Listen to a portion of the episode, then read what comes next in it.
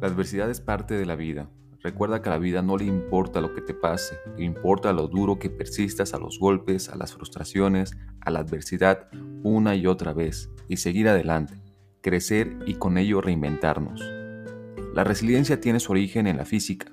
Es la capacidad que tiene un material para ser sometido a estrés, a grandes fuerzas y tensión, y el de volver a su estado original, Hace unos años, este término fue adoptado por la psicología para describir la capacidad que tenemos los seres humanos de sufrir, de llorar, de recibir golpes y desilusiones, y después de todo eso poder regresar a la plenitud, al gozo, al control de nuestras vidas.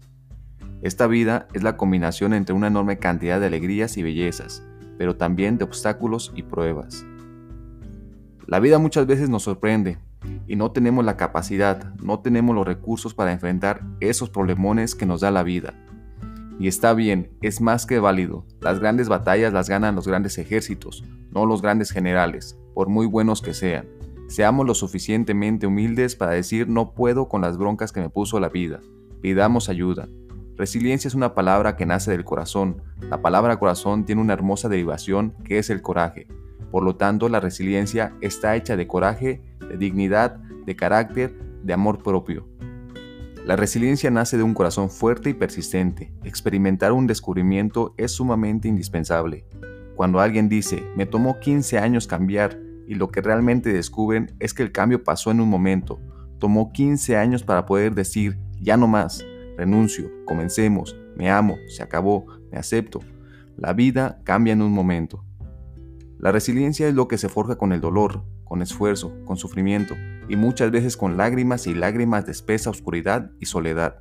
Al igual que los diamantes, necesitan condiciones de presión y temperaturas extremadamente altas para tener esa característica peculiar y preciosa que todos conocemos. Ser resiliente no significa no sentir malestar ni dolor, significa tener el control de sus emociones, sobre todo ante la adversidad, y puedan permanecer centrados en situaciones de crisis, Saben controlar sus impulsos y su conducta en situaciones de alta presión. El dolor se vuelve necesario para poder reinventarnos, buscar un nuevo por qué y para qué, que nos mantenga con la llama encendida. Dulces son los frutos de la adversidad cuando decidimos aprender de ella. Recuerda que el control es tuyo, no dejes que el miedo y el dolor lo haga. Aprovecha este tiempo para tomarte un respiro, conectarte con tu yo interior, escucharte, hacer las paces. Y recuerda que no nos estamos debilitando, nuestro sistema inmunológico ha evolucionado durante miles y miles de años. Como seres humanos tenemos un don para enfrentarnos a cualquier cosa que se nos ponga enfrente. Vive con fe, vive con esperanza, vive con pasión. Dios te bendiga.